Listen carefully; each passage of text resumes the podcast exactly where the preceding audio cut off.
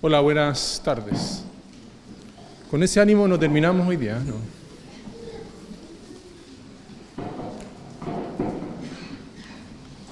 Hola, sí. Hola, buenas tardes. Eh, lo que uno habitualmente hace es saludar y, acomodarse el micrófono, así va bajando las pulsaciones de lo que significa estar eh, parado aquí adelante, pero por sobre todo lo que significa la responsabilidad de eh, compartir la palabra de Dios a tantos jóvenes. Yo dejé, yo dejé de ser joven hace rato, eh, por lo tanto eh, no pretendo traer desde mi juventud eh, experiencias hasta ahora, pero sí me he dado cuenta en el último tiempo que la palabra de Dios puede y debe hablar a los jóvenes. Eh, desde que me invitaron y decidí eh, aceptar la invitación, eh, lo que uno hace habitualmente en estas circunstancias es empezar a pensar qué y cómo enfrentar este desafío de compartir con ustedes la palabra de Dios y que efectivamente les llegue y les haga sentido en este mundo difícil. Eh, tengo el privilegio de trabajar con jóvenes, eh, trabajo en una universidad y tengo contacto permanente con jóvenes, no creyentes, creo.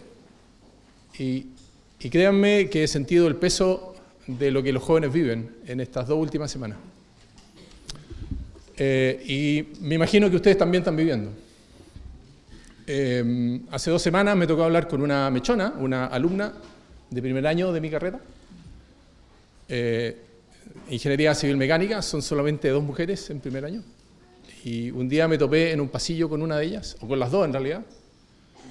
Y una de ellas se puso a llorar, que se sentía afuchada, eh, que ya no daba más. Y tuve la oportunidad en la semana de volver a hablar con ella eh, y me contó un poco de su vida.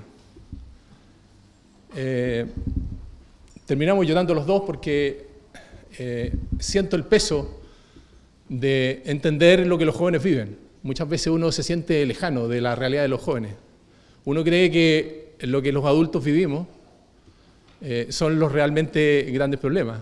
Eh, pero he podido entender en el último tiempo que ustedes los jóvenes viven eh, grandes problemas. De una dimensión distinta a la, que, a, la, a la que vivimos los adultos, o los adultos jóvenes, o bueno, adultos. no me quiero quitar años. Pero créanme en realidad que puedo entender o puedo conocer algunas de las realidades que ustedes jóvenes viven. Y lo que yo espero que el mensaje que tengo, o los dos mensajes que tengo preparados para ustedes, eh, que son de la palabra de Dios, les sirvan. Y salgan de aquí con aliento. Y salgan de aquí con ánimo. Y logren entender que, por sobre todas las cosas, en quien nos podemos apoyar es en Dios. Con la joven que hablé esta semana me dijo, yo no creo en Dios y, y no me interesa. Pero su dolor seguía siendo grande. Y yo creo que la solución para ella y para cada uno de nosotros es Dios, sin duda, sin duda. Por lo tanto, quiero compartir desde esa perspectiva eh, la palabra de Dios. Y yo quiero lle- llevarlo a que me acompañen al Antiguo Testamento, al libro de Habacuc. Ya sé que les compliqué un poco la vida, pero si ustedes encuentran el libro de los Salmos, de ahí empiecen a contar para adelante. los profetas may- mayores y después los profetas me- menores. Habacuc queda entre Nahum, no le estoy diciendo mucho, y Sofonía. Ahora, si logran encontrar Mateo, les va a ser más fácil porque tienen que contar hacia atrás bastante menos que si encuentran primero los salmos. Desde Mateo hacia atrás hay tres profetas, eh, Ageo, Zacarías y Malaquías, eh, y muy cerquita de ahí está Sofonías y al lado de Sofonías está Habacuc. ¿Por qué Habacuc? Eh, es la gran pregunta. ¿Por qué Habacuc? Hace un tiempo encontré en, en uno de los libros que tengo un librito que se llamaba Del temor a la fe. Del temor a la fe. Y era el estudio de Habacuc. Y me hizo mucho sentido eh, lo que el autor decía.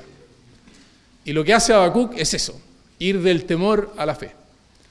Y yo espero que en esta tarde también ustedes vayan del temor, de la duda, de la pena, eh, a la fe sustentada en Dios. Eso es lo que me gustaría compartir con ustedes. Por lo tanto, yo les voy a invitar a leer el capítulo 1 del libro de Habacuc. Ahora, si ustedes en algún momento deciden leer completo el libro de Habacuc, les va a tomar 6 o 7 minutos. Eh, y después pueden decir que leyeron un libro completo. ¿ah? Y se tomaron solamente 6 minutos. Bueno, si la quieren más fácil, pueden leer Sofonías o Ageo, o bueno. Capítulo 1 de Habacuc.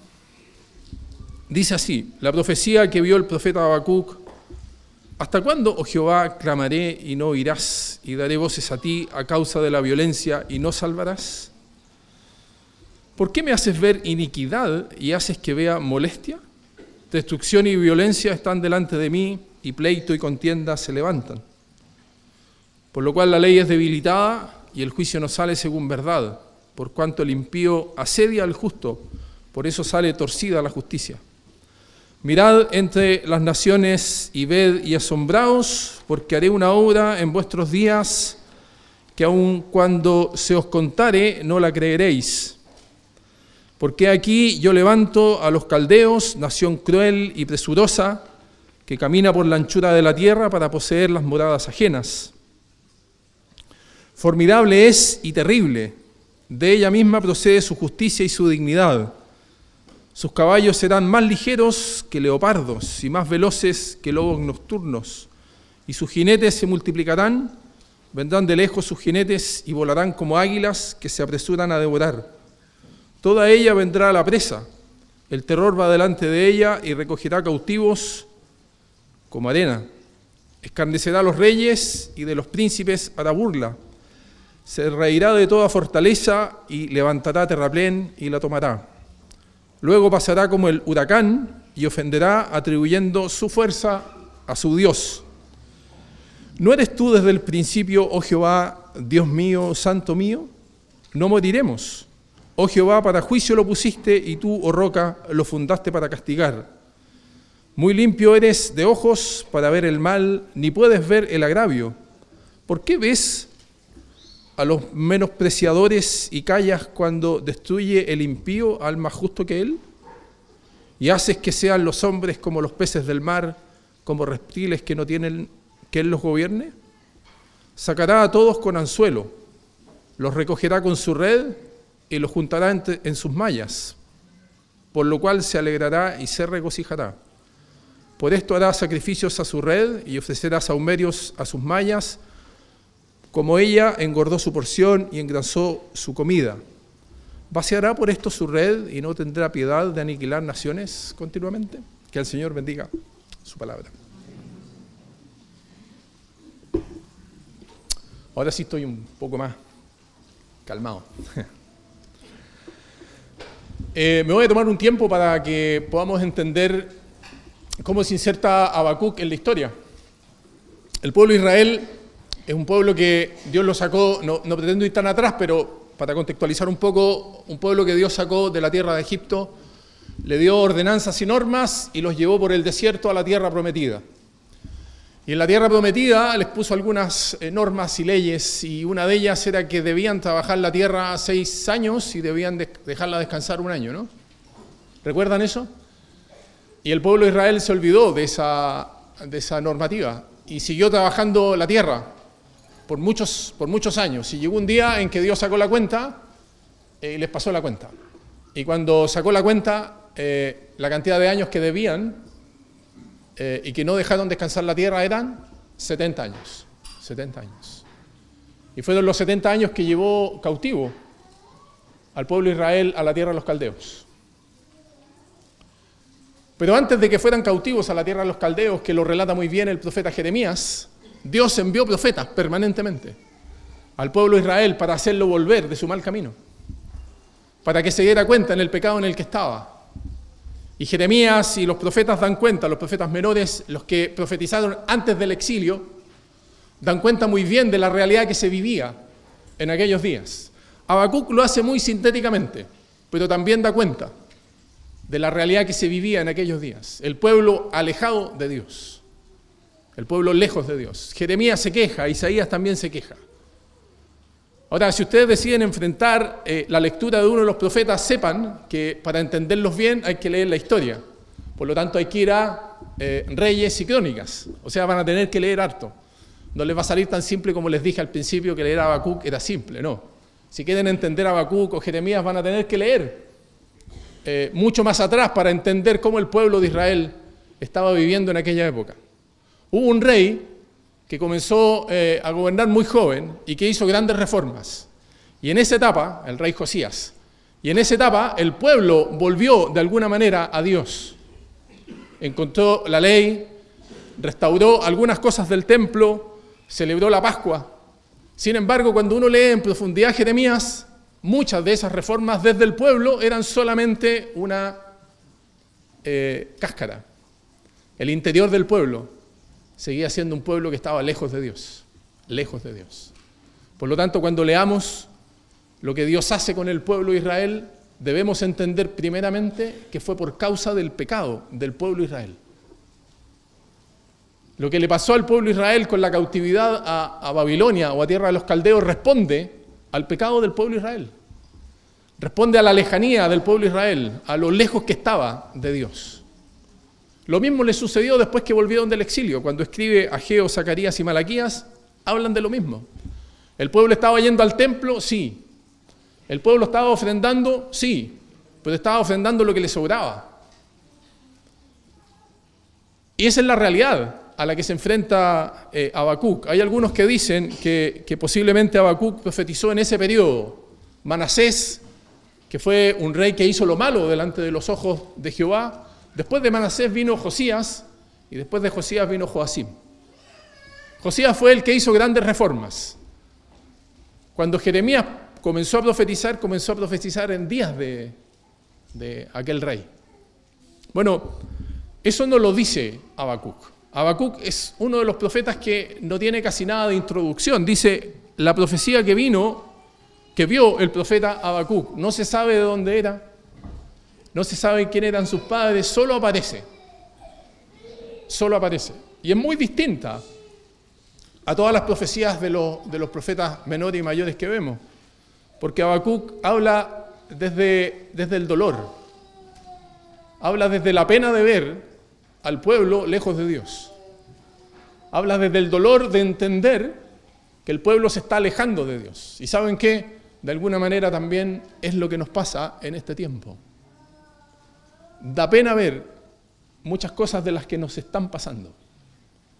Y estoy seguro que responden también a nuestros propios pecados. Y eso es lo que hace, eso es lo que hace Habacuc. Se queja delante de Dios.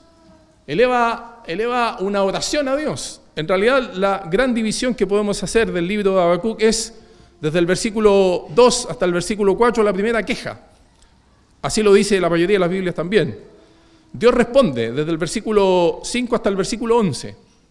Después viene la segunda queja, desde el versículo 12 hasta el versículo 1 del capítulo 2. Y Dios responde desde el capítulo 2 eh, y el versículo 2 hasta el capítulo 2 y el versículo 20. El último capítulo de Habacuc es una oración o es un himno de alabanza del, del profeta Habacuc. Por lo tanto, lo primero que encontramos es la queja de Habacuc, y la queja es, ¿hasta cuándo, oh Jehová, clamaré y no oirás y daré voces a ti a causa de la violencia y no salvarás? ¿Por qué me haces ver iniquidad y haces que vea molestia? Cuando uno lee detalles de lo que vivieron los ocho profetas, por ejemplo a Jeremías, su propio pueblo, de donde era Jeremías, lo terminó odiando. Lo alejaron de, de su propio pueblo. Eh, los que iban al templo lo odiaban, lo molestaban. Y eso lo debe haber vivido también Habacuc. No los querían, los rechazaban. Y Habacuc se queja delante de Dios y lo hace desde esa perspectiva del dolor de ver a su, a su propio pueblo, lejos de Dios. ¿Hasta cuándo, oh Jehová, clamaré y no oirás y daré voces a causa, a ti a causa de la violencia y no salvarás? ¿Por qué me haces ver iniquidad y haces que vea molestia? Destrucción y violencia están delante de mí, y pleito y contienda se levantan. Fíjense lo que dice el versículo 4, por lo cual la ley es debilitada y el juicio no sale según la verdad, por cuanto el impío asedia al justo, por eso sale torcida la justicia. En la ley Dios le había encargado al pueblo de Israel que debía tener preocupación especial, preocupación especial por tres grupos de personas. Las viudas, los huérfanos y los extranjeros.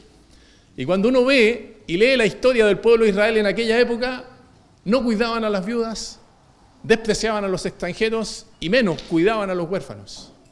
Y aquí el profeta dice o da cuenta de algo de lo que también pasaba continuamente, por lo cual la ley es debilitada y el juicio no sale según la verdad, por cuanto el impío asedia al justo, por eso sale torcida la justicia.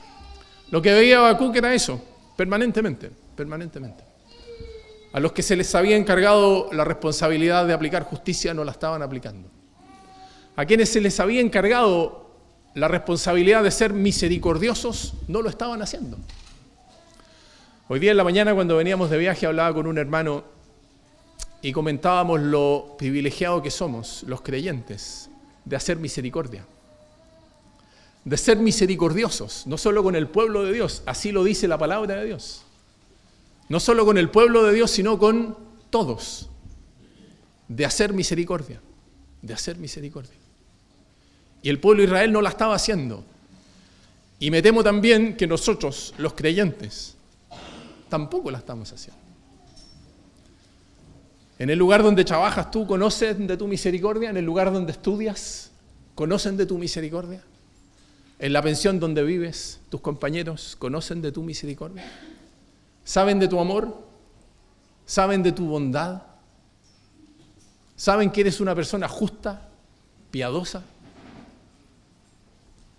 Por lo cual la ley es debilitada y el juicio no sale según la verdad, por cuanto el impío asedia al justo, por eso sale torcida la justicia. Y Dios le responde, esa fue la primera queja. Ese fue el primer dolor de Habacuc. Hablar a Dios y dar cuenta de lo que él estaba viendo en su propio pueblo. Y Dios le responde. Y le responde algo que Habacuc nunca esperó. ¿Qué es lo que le responde? Mira, dice Jehová, mirad, mirad entre las naciones y ved y asombraos porque haré una obra en vuestros días que aun cuando se os contare no la creeréis. Porque aquí que yo levanto a quienes, ¿qué dice ahí? A los caldeos. Nación cruel y presurosa que camina por la anchura de la tierra para poseer las moradas ajenas. Si nosotros fechamos,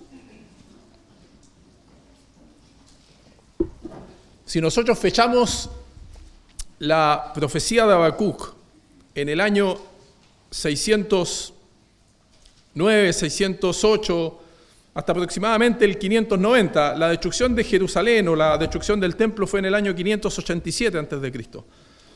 Y el año 612 a.C., los caldeos o los babilónicos invadieron Nínive y empezaron a conquistar el mundo. Y lo que Jehová le está diciendo a Habacuc, tú conoces a los caldeos, tú sabes cómo son. Nación cruel y presurosa que camina por la anchura de la tierra para poseer las moradas ajenas. Formidable es y terrible, de ella misma procede su justicia y su dignidad. Sus caballos serán más ligeros que leopardos, el, animal más rápido en la tierra es el leopardo y más feroces que lobos nocturnos, y sus jinetes se multiplicarán, vendrán de lejos sus jinetes y volarán como águilas que se apresuran a devorar. Toda ella vendrá a la presa, el terror va delante de ella y recogerá cautivos como arena. Escarnecerá a los reyes y de los príncipes hará burla, se reirá de toda fortaleza y levantará terraplén y la tomará. Dios le dice a Habacuc, Habacuc, yo voy a intervenir, pero yo voy a intervenir con un pueblo que tú no te imaginas. Y ese pueblo con el que yo voy a intervenir van a ser los caldeos. Imagínense a Habacuc pensando en su pueblo, llorando por su pueblo, lamentándose por su pueblo y por lo que veía, y cuando la respuesta viene, viene muy lejos de lo que él esperaba. Y eso también nos pasa a nosotros. Nosotros nos lamentamos por lo que estamos viviendo y muchas veces creemos que Dios tiene que solucionar los problemas como a nosotros nos parece. Y lo que Dios hace y le dice a Habacuc, Habacuc, yo voy a solucionar el problema, pero lo voy a hacer con los caldeos. Versículo 11, luego pasará como el huracán y ofenderá atribuyendo su fuerza a su Dios. Cuando cuando Jeremías cuenta cómo fueron los últimos días del rey que gobernaba en aquella época cuando invadió Babilonia a Jerusalén, un día el rey fue de noche a Jeremías a pedirle consejo. Y Jeremías le dice, mira, cuando lleguen los babilónicos, tú no arranques. Si se abre una brecha en el muro, tú no escapes. Déjate tomar preso, porque si te dejas tomar preso, los babilónicos, los caldeos te van a cuidar. Y el rey no le hace caso. Y escapa, o intenta escapar, cuando se abre una brecha en el muro, lo toman preso, delante de sus propios ojos matan a todos sus hijos y a él le sacan los ojos. Así eran los caldeos. Y Dios le dice a Habacuc, Habacuc, yo voy a corregir al pueblo de Israel con los caldeos. ¿Se imaginan? Yo intentaba todas estas semanas ponerme en el lugar de Habacuc y no, no lo lograba, nunca lo lograré. Nunca lograré ponerme en el lugar de Habacuc. A veces uno se, duele por el pueblo de Dios, se duele por la familia, por los hermanos, pero imagínense, pónganse un, segundo en el lugar de Habacuc, con la respuesta que le da Dios. Y, y saben qué, así viven o vivimos los problemas muchos, con una carga que no se puede soportar. Entonces la pregunta que, que, yo me hacía y que es la que intento responder en este primer mensaje es cómo, cómo, cómo yo, cómo tú, joven, cómo cada uno de los que aquí estamos logramos soportar esa carga, ese dolor, esa pena, la que tengas, la que estés viviendo. Hace, hace eh, un año y medio atrás falleció mi mamá, un diciembre de 2017, y yo lo tenía bastante asumido, ese era lo que yo creía. Porque tenía una gran edad, porque llevaba harto tiempo convaleciente, por lo tanto, desde el punto de vista racional, pienso como ingeniero, eh, yo sabía que en algún momento era el tiempo de su partida. Pero después la parte emocional hay que vivirla. Eh, y terminé visitando un neurólogo por un dolor que no sabía de dónde venía. Y cuando me preguntó qué hacía y, y qué era de mi vida, me dijo, esto es estrés, esto es, es una carga emocional. Y, yo me imagino que ustedes la están viviendo. No la desconozco. Cada uno de los que aquí están debe tener algo. Que no lo cuenta, que no lo transmite, que no lo vive. O que no quiere que nadie sepa. Imagínense a Habacuc. Piensen por un momento lo que significó para él, pero Dios va, a solucionar este problema con algo peor. ¿Eso es lo que va a hacer? ¿Me vas a seguir poniendo carga? ¿Vas a traer a los caldeos? Tú sabes cómo son los caldeos. Cuando, cuando Jehová le pide a Jonás que vaya a predicar a Nínive, ¿qué hace Jonás? Mete la mano al bolsillo y se compra un pasaje para irse lejos, porque él sabía cómo eran los ninivitas. La historia dice que los ninivitas sacaban la piel a, los hombres vivos. Imagínense lo que piensa Habacuc. No puede ser. No puede ser. Y lo que intento responder en este tiempo que me queda es cómo se hace. Y Habacuc nos da la respuesta de cómo se hace. Y esa respuesta aparece en el versículo 12.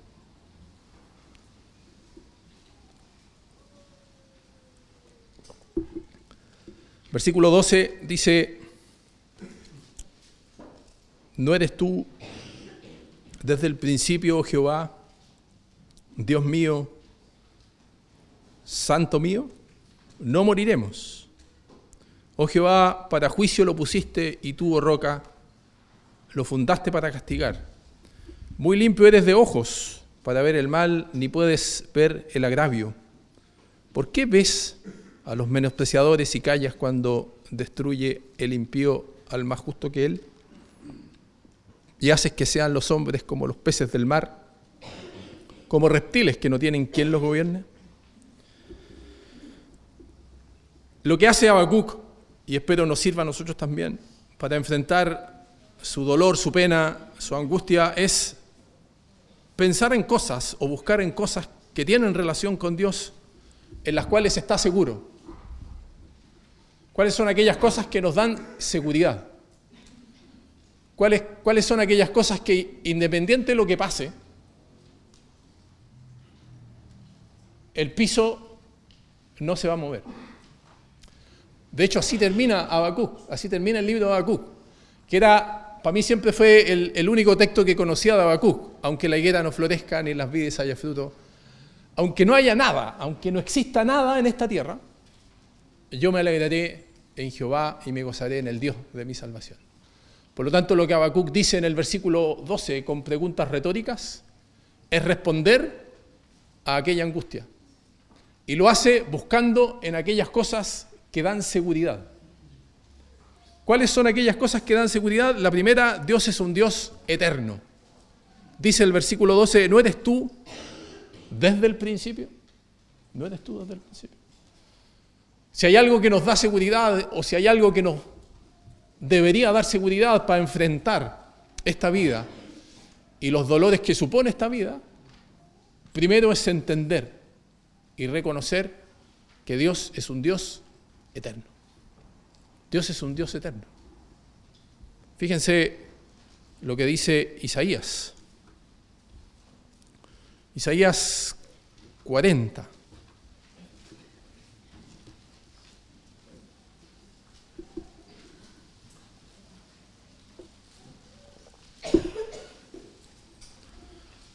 No sabéis, 40-21, no sabéis, no habéis oído, nunca os lo han dicho desde el principio. ¿No habéis sido enseñados desde que la tierra se fundó? Él está sentado sobre el círculo de la tierra cuyos moradores son como langostas. Él extiende los cielos como una cortina, los despliega como una tienda para morar. Paso al versículo 28. ¿No has sabido, no has oído que el Dios eterno es Jehová, el cual creó los confines de la tierra? No desfallece ni se fatiga con cansancio, y su entendimiento no hay quien lo alcance. Él da esfuerzo al cansado y multiplica las fuerzas al que no tiene ningunas. Los muchachos se fatigan y se cansan, los jóvenes flaquean y caen, pero los que esperan a Jehová tendrán nuevas fuerzas. Levantarán alas como águilas, correrán, no se cansarán, caminarán y no se fatigarán.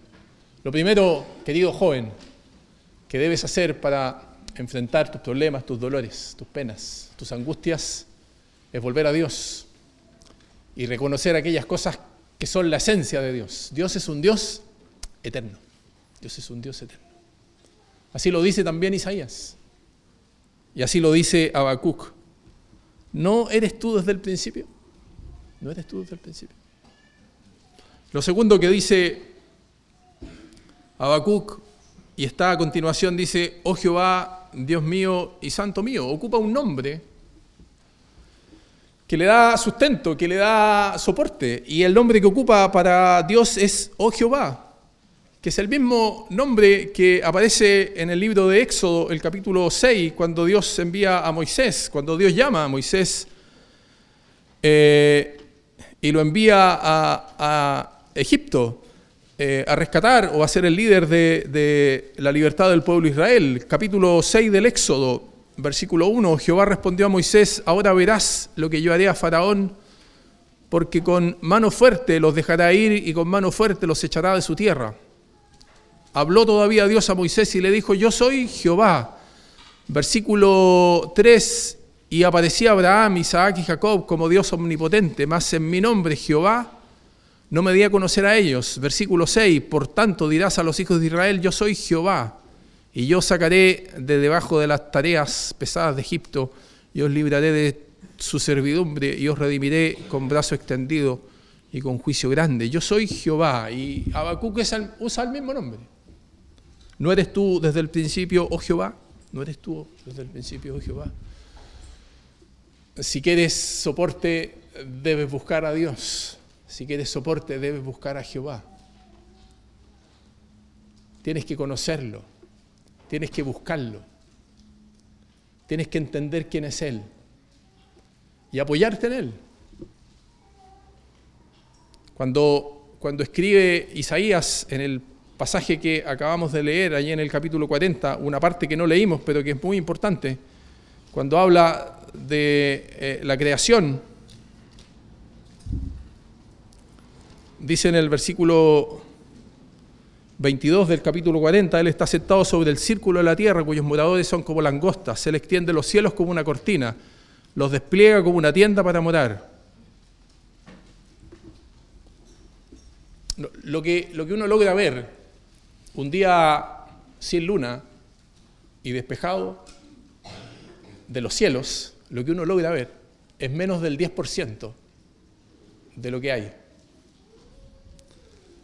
Cuando uno logra ver la Vía Láctea, una vez tomaron una foto del centro de la Vía Láctea y de esa foto lograron contar 80 millones de estrellas. Lo que uno logra ver es solo el, el 4% de todo lo que hay. Y Isaías dice, Él lo extiende como una cortina. ¿No te da seguridad ese Dios? ¿No, ¿No te gusta pensar en ese Dios eterno? El Dios que es desde el principio, el Dios que sostiene. ¿No te gusta pensar en eso? ¿No te gusta apreciar la naturaleza? Algunos de ustedes conocen mi afición por, la fotografía, pero si hay algo, y no quiero parecer justificando mi hobby, pero si hay algo que tiene sentido es entender y conocer la naturaleza. Dios creó todas esas cosas. Intenta entrar en los detalles de lo que Dios hizo. Es lo que hace Dios con Job. ¿Recuerdan? Los últimos capítulos de, Job, Dios le dice a Job, Job, afirma tus pantalones, yo te voy a preguntar y tú me vas a responder. ¿Dónde estabas tú cuando yo fundaba la tierra? Lean esos capítulos. Ese es el Dios del que habla Habacuc. Ese es el Dios en el que encontró soporte Habacuc. Ese es el Dios en el que puedes encontrar soporte tú también pero tienes que buscarlo. Tienes que acudir a Él. Lo segundo es el nombre que ocupa Habacuc, oh Jehová. Lo tercero, habla de un Dios santo. Dice el mismo versículo 12, oh Jehová, Dios mío, santo mío. Un Dios absolutamente justo, un Dios absolutamente santo. Génesis, el capítulo 18, versículo 25 cuando Abraham intercede por Sodoma, dice, lejos de ti el hacer tal que hagas morir al justo con el impío y que sea el justo tratado como el impío. Nunca tal hagas. El juez de toda la tierra no ha de hacer lo que es justo. Sí, el juez de toda la tierra va a hacer lo que es justo. Va a hacer lo que es justo. Y Habacuc, aunque sepa que van a venir los caldeos, así como se lo describe Dios, aunque sepa que son como son los caldeos, él dice, Dios es un Dios justo, Dios es un Dios santo. Y lo que te esté pasando, querido joven, debes, decir, al igual que hizo Habacuc, Dios es un Dios santo. Él es justo. No logro entender lo que me pasa. Habacuc lo dice al final, aunque la higuera no florezca ni en las vides haya fruto, aunque falte el producto del olivo, aunque, aunque las ovejas no estén en la majada y, las vacas no den mantenimiento, aunque pase todo eso. No lo entiendo. Pero sí sé que Dios es un Dios justo, Dios es un Dios santo. Sigue con esta pregunta retórica Habacuc y dice, no moriremos. Oh Jehová, para juicio lo pusiste y tú, oh roca, lo fundaste para castigar. Dios es un Dios todopoderoso. Esa expresión roca da a entender de alguien al que uno puede acudir para refugiarse. Hay un salmo que dice, sé para mí una roca de refugio a donde acuda yo continuamente. Y Dios es un Dios todopoderoso. Dios es un Dios todopoderoso. Venía conversando con un hermano eh, hoy día y hablábamos de las vicisitudes que uno vive en el trabajo y cómo muchas veces cree que eh, va todo por, para un lado y, todas las condicionantes que hay dan cuenta de que va para allá y al momento de las decisiones, oh, sorpresa, va para el otro lado. Eh, y esas son las circunstancias donde uno tiene que dar gracias, debe dar gracias a Dios por lo que Él hace. Él es un Dios todopoderoso. Cuando Dios llama a, Abraham en el capítulo 17, capítulo 17, versículo 1 de Génesis, dice, era Abraham de edad de 99 años cuando le pareció Jehová y le dijo, yo soy el Dios Todopoderoso, anda delante de mí y sé perfecto. Dios le había dicho a Abraham que él iba a tener una descendencia como la arena que está en el, en el mar. Y en una oportunidad le dijo, sal y mira las estrellas. Y en ese tiempo no había luz que interrumpiera la visión. Y Dios le dice, así va a ser tu descendencia. Y Abraham decía, pero ¿cómo? Yo tengo 100 años y mi señora 10 años menos y, además es estéril. No puede ser. ¿Saben qué? A veces uno esto lo cuenta como historia, pero es realidad. Ese es el mismo Dios. Es tu Dios. Esta historia yo la he contado muchas veces. Una vez mi papá llorando profundamente y no sabíamos por qué lloraba y nos dijo, yo no lloro de pena, lloro de felicidad. Y estaba leyendo un salmo que cuenta la historia del pueblo de Israel cuando anduvo por el desierto. Y mi papá dijo, si ese es el Dios que sostuvo al pueblo de Israel, donde no le faltó comida y donde su calzado y su ropa no se gastaron, si ese es el Dios que yo tengo, por lo tanto, yo soy el Dios Todopoderoso, anda delante de mí. Y sé, perfecto. Y he dejado para el final una expresión que dice Habacuc en el versículo 12. Él hace una pregunta retórica y dice, ¿no eres tú desde el principio Jehová, Dios mío, santo mío? Y a continuación dice, no, ¿Qué dice? No moriremos. No moriremos. Pero si vienen los caldeos. Vienen los caldeos. Pero no moriremos. No moriremos. Estoy seguro. Porque Dios es un Dios fiel. Porque Dios cuando llamó a Abraham, le dijo cómo iba a ser su descendencia porque la ratificó con los patriarcas. Isaac, Jacob, porque la volvió a ratificar con David. Y Habacuc mira la historia y dice, no moriremos, no moriremos. ¿Por qué?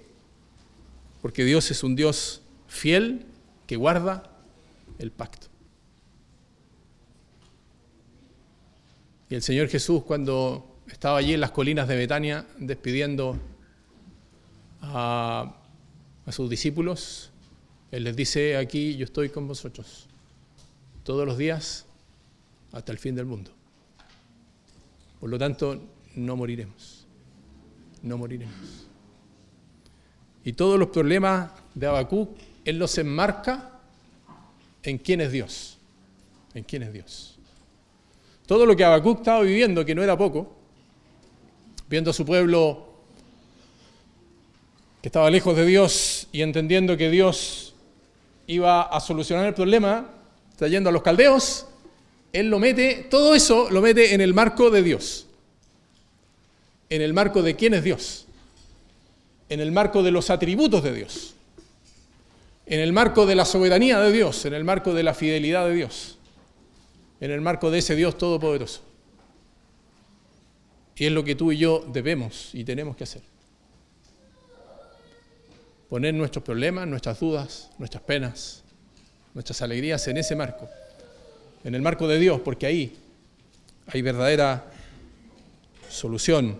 Y luego agrega, oh Jehová, para juicio lo pusiste, y tú, oh roca, lo fundaste para castigar.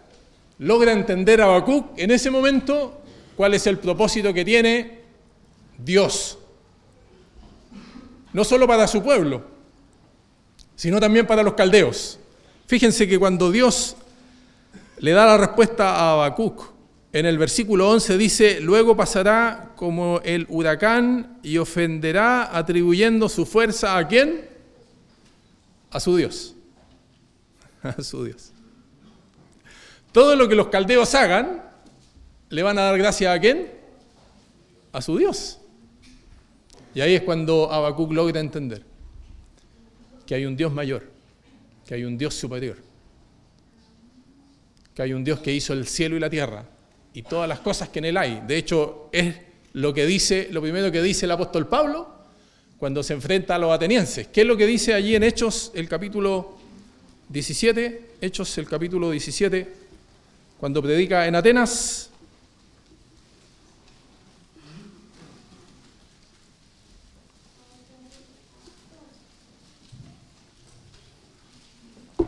Ya recuerdan ustedes todo lo que hacían los atenienses, tenían la ciudad inundada de ídolos, de imágenes, y Pablo la recorría y en un momento se enfrenta a todos aquellos hombres y les dice en el versículo 23 del capítulo 17, porque pasando y mirando vuestros santuarios, hallé también un altar en el cual estaba esta inscripción al Dios no conocido, al que vosotros adoráis, pues sin conocerle, es a quien yo os anuncio.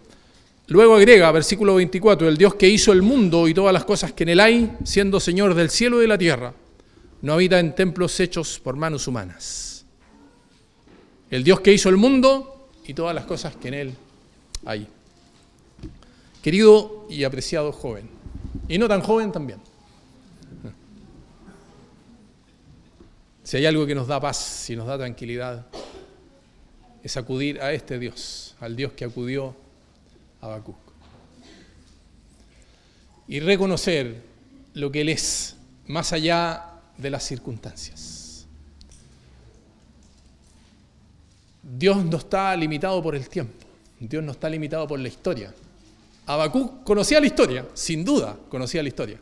Sabía que los caldeos habían invadido Nínive y que habían tomado Nínive y que habían eh, invadido y que estaban em-, empezando a invadir el mundo y sabía que iban a llegar a tierra de Jerusalén. Pero Dios está sobre la historia. Dios está incluso más allá de las circunstancias, de tus circunstancias y también de mis circunstancias. Por lo tanto, la invitación en esta tarde es a buscar a Dios, a este Dios, al Dios que buscó a Habacuc y en el cual se sostuvo Termino leyendo lo que dice Habacuc al final del libro, en aquella canción, en aquella oración, y en el versículo 17 dice, aunque la higuera no florezca, ni en las vides haya frutos, aunque falte el producto del olivo, y los labrados no den mantenimiento, y las ovejas sean quitadas de la majada, y no haya vacas en los corrales, con todo, yo me alegraré en Jehová, y me gozaré en el Dios de mi salvación. Jehová el Señor es mi fortaleza el cual hace mis pies como siervas y en mis alturas me hace andar. Lo que le dije a la joven el día jueves cuando fue a hablar conmigo, aquella joven que estaba frustrada y que me dijo, yo no recuerdo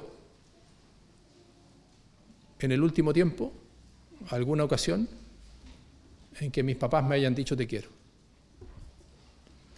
Y la única vez que recuerdo fue un día que me asaltaron y mi mamá para calmarme me dijo, tú sabes que te quiero. Esa es la realidad que viven muchos jóvenes. Y yo le hablé de Dios, pero yo sé que es distinto